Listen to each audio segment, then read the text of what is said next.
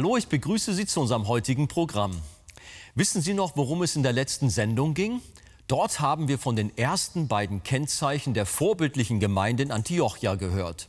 Geisterfüllte Leiterschaft und Einheit durch das Wort. Heute hören wir von drei weiteren Merkmalen. Wenn Sie erfahren möchten, welche das sind, was wir über die Motivation der Mission lernen und welche Ermutigung dies alles auch für uns bereithält, dann bleiben Sie dran.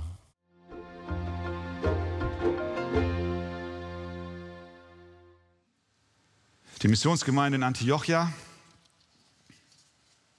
war gesegnet durch eine geisterfüllte Leiterschaft. Sie war auch gesegnet durch Einheit, durch das Wort. Und die Missionsgemeinde in Antiochia war auch von Anbetung erfüllt. Wir lesen in Vers 2.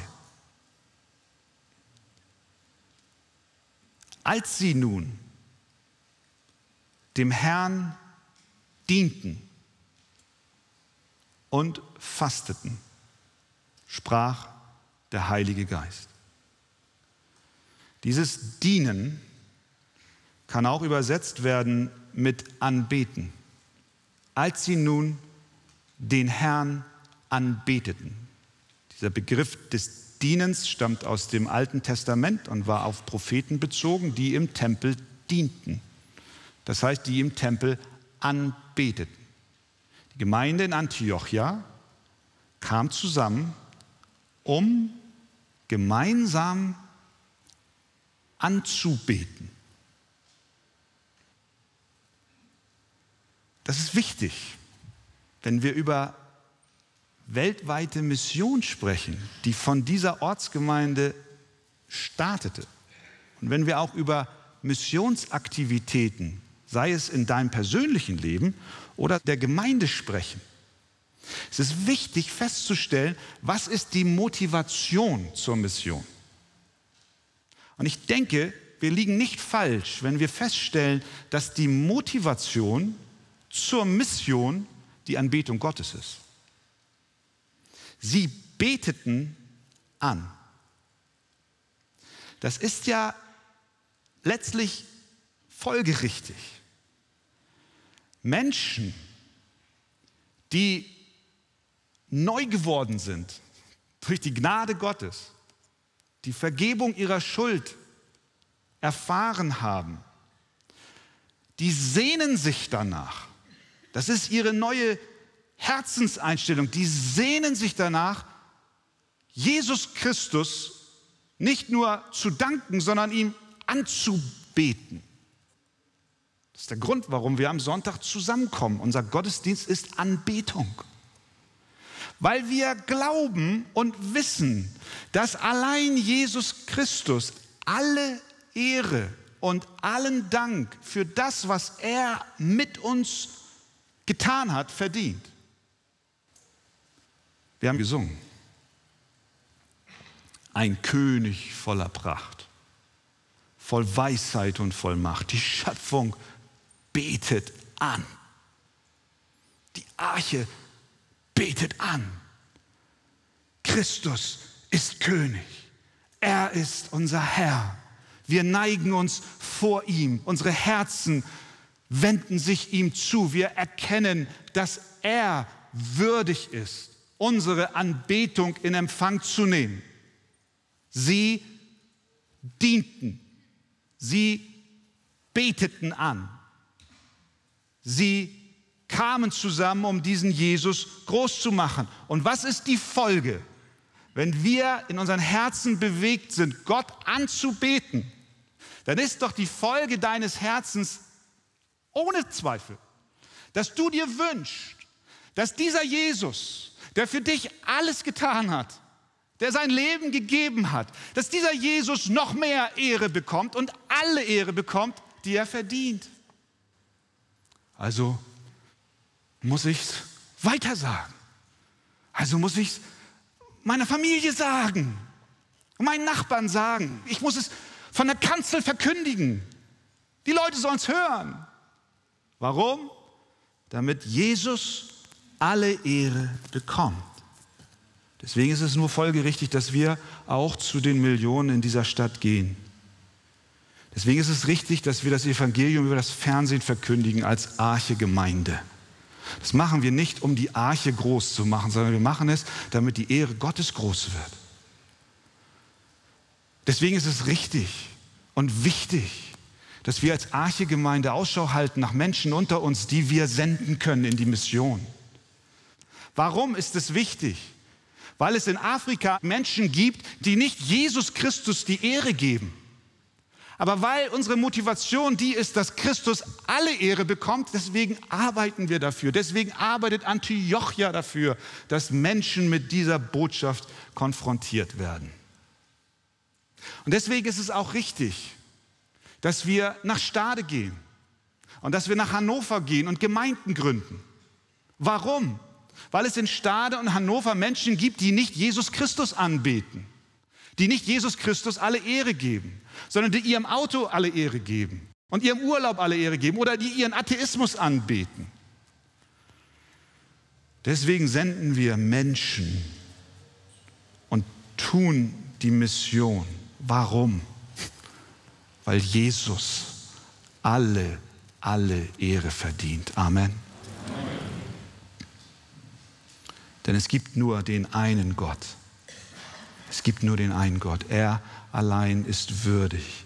Sein Name ist Jesus Christus. Eine Gemeinde, die dies lebt und glaubt, dass Jesus alle Ehre verdient, die gibt sich der Mission hin.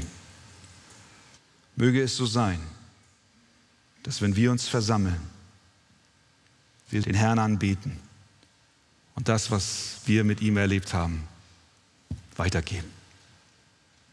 Ein weiteres Kennzeichen der Missionsgemeinde in Antiochia war, dass sie sich auch Gott unterordnen. Wir lesen in Vers 2, als sie nun dem Herrn dienten und fasteten, sprach der Heilige Geist. Sie verzichteten auf Nahrung, wir wissen nicht wie lange, sie taten dies, um Gott zu suchen Sie schauten zu Gott, um Wegweisung zu erhalten. Herr, wie sieht der nächste Schritt aus? Wo soll die Reise hingehen? Herr, was möchtest du, dass wir tun sollen? Wie möchtest du, dass dein Evangelium in der Welt bekannt wird? Zeig uns, worin unsere Aufgabe in dieser Mission besteht. Sag uns, wen wir senden sollen. Das sind Fragen, ihr Lieben, die die ganze Gemeinde bewegen darf. Als Ältestenschaft beten wir immer und immer und immer wieder bei unseren Zusammenkünften, Herr, leite uns, führe uns. Wir suchen sein Angesicht.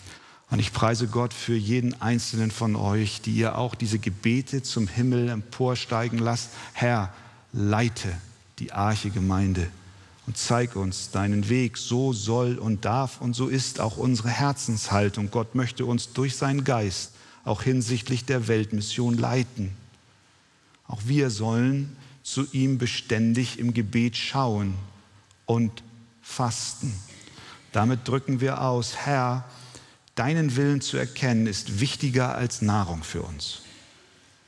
Zeig uns, wie wir dein Evangelium in Hamburg und Deutschland und der Welt bekannt machen. Zeig uns, wohin wir gehen sollen, wen wir senden sollen. Das war die Herzenshaltung. Und dann waren sie auch bereit zu tun, was Gott ihnen sagt. Sie beteten an, sie dienten, sie fasteten und sie baten, Herr, zeige uns den Weg, wen sollen wir senden und was antwortet der Geist? Vers 2. Sondert mir Barnabas und Saulus aus zu dem Werk, zu dem ich sie berufen habe.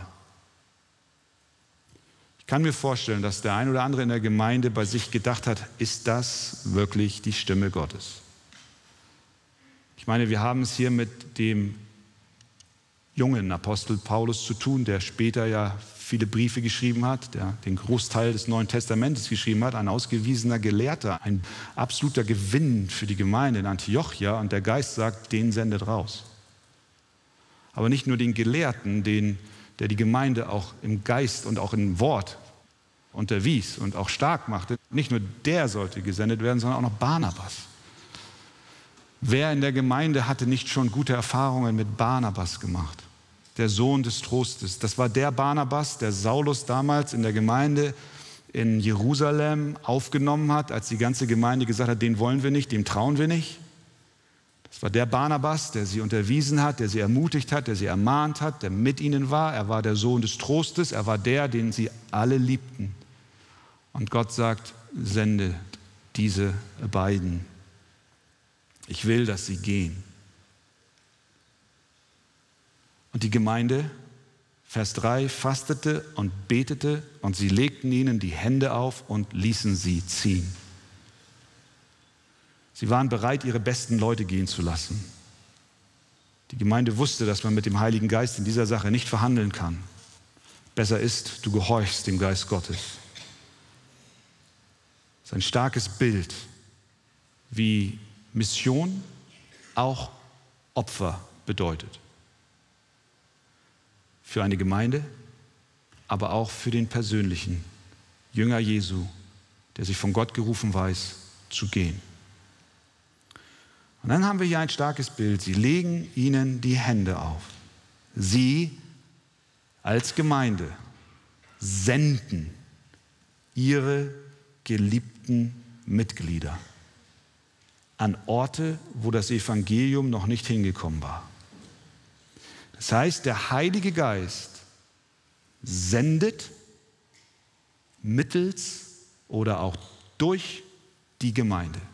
Es war keine individuelle Berufung, die die Einzelnen mit sich selbst abgemacht haben und sich dann noch im Vorbeigehen schnell den Segen der Gemeinde holen wollten.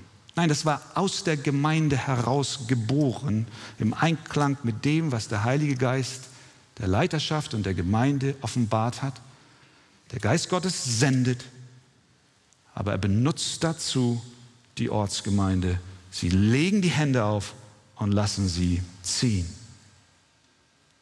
Und dann sehen wir noch ein weiteres Kennzeichen. Sie waren von der Kraft des Heiligen Geistes befähigt.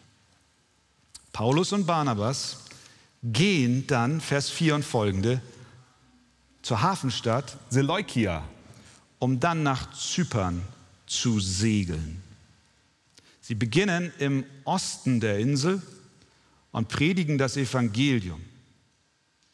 Und während sie so durchzogen und bis nach Paphos im Westen der Insel kamen, da trafen sie einen Zauberer und falschen Propheten, einen Juden namens Bar Jesus. Und der Statthalter, der römische Statthalter auf der Insel, hörte von dieser ganzen Geschichte von Barnabas und Paulus und lud die beiden vor. Und was wollte er? Er wollte, dass sie ihm das Evangelium verkündigen.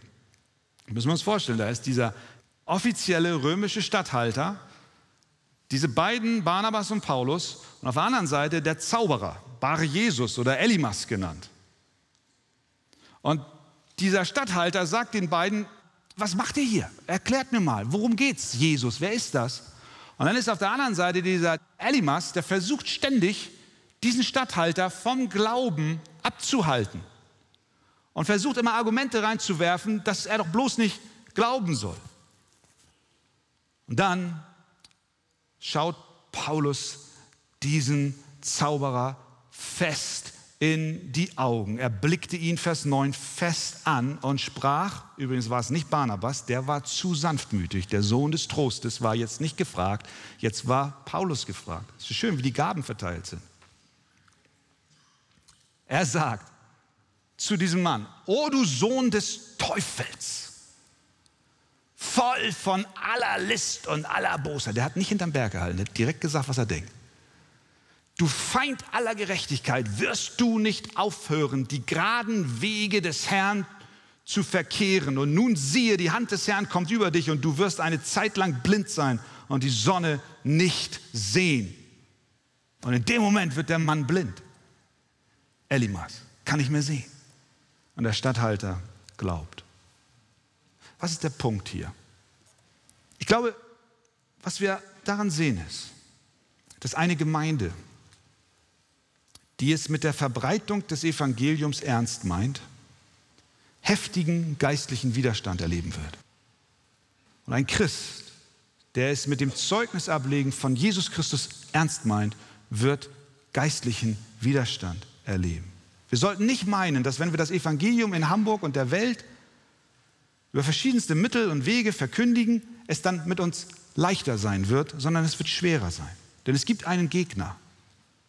Es gibt den Teufel. Du Sohn des Teufels, sagte. Und dieser Teufel, dieser Satan, der will die Missionsbemühungen der Gemeinde im Keim ersticken. Er will auch deine persönliche Mission, dein Zeugnis, was du ablegst, er will es im Keim ersticken, weil er sich fürchtet vor der Kraft Gottes in Jesus Christus.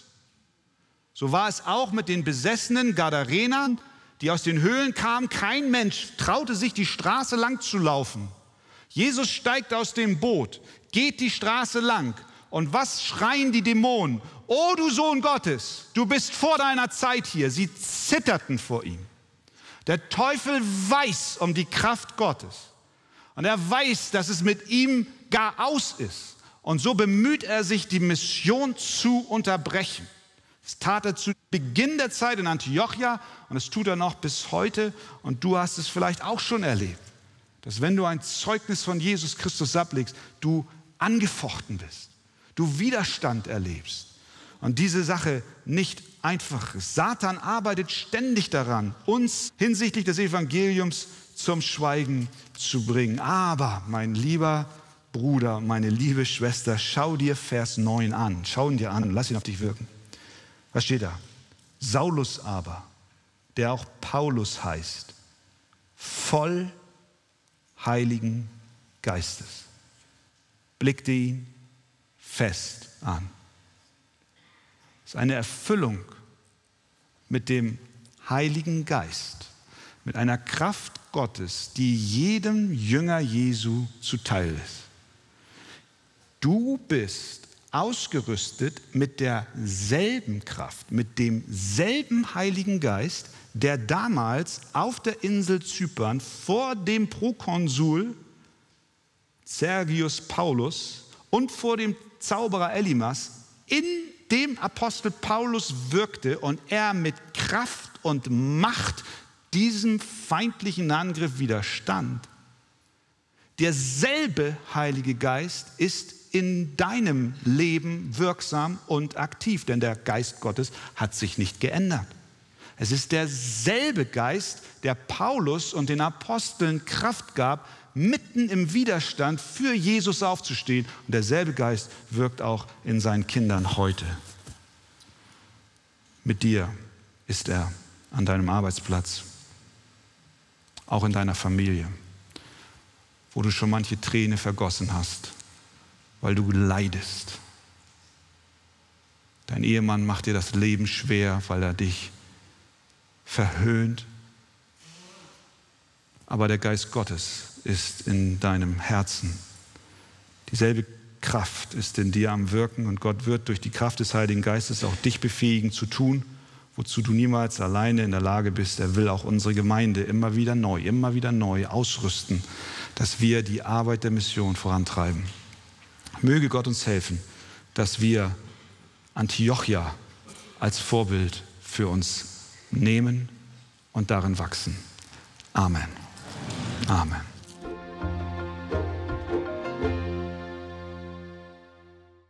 Gott befähigt uns durch seinen Heiligen Geist unter anderem auch dazu, die Arbeit in der Mission voranzutreiben. Aus diesem Grund leistet auch die Arche in vielen Ländern der Welt durch humanitäre und diakonische Missionsprojekte Hilfe für Menschen in Not.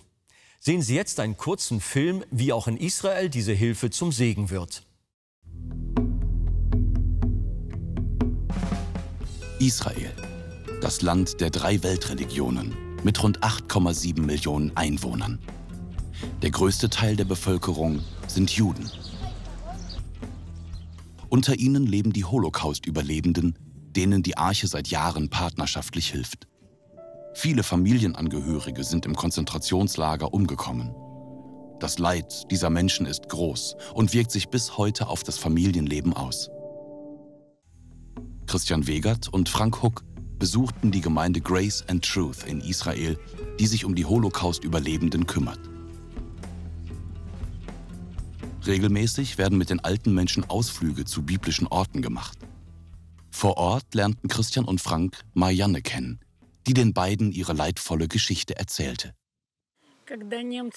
Als die Deutschen auf den Hof kamen, wo die Scheune war, gab es unter den Ukrainern Nationalisten, die haben uns Juden verraten. Die haben alle Juden in die Scheune zusammengetrieben.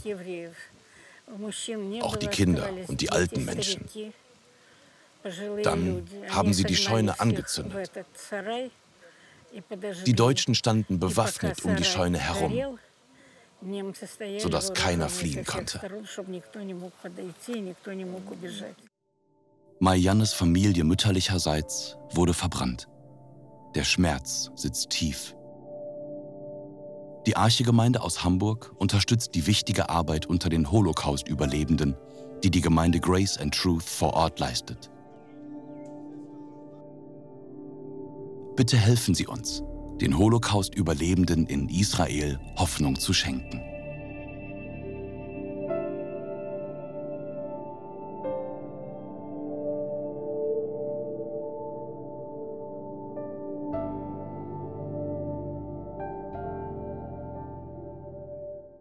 Liebe Zuschauer, die Bibel erklärt, dass der Glaube ohne Werke tot ist und Anteilnahme und Fürsorge für die Armen und Notleidenden ein Ausdruck wahren Glaubens ist.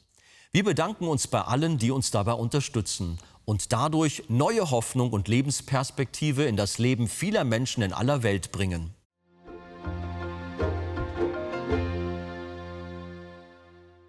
Derselbe Heilige Geist, der an Paulus wirkte, wirkt auch im Leben eines jeden wiedergeborenen Christen.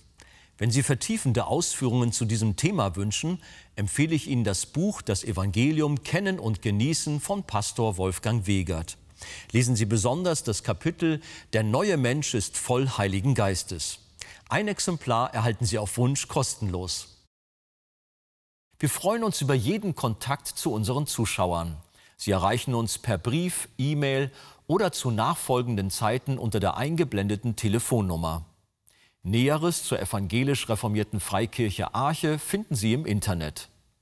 Viele unserer Zuschauer sind für die Fernsehkanzel sehr dankbar. Sie beten für uns, sie machen die Sendung weiter bekannt und helfen uns auch finanziell. Herzlichen Dank für jede Form der Unterstützung.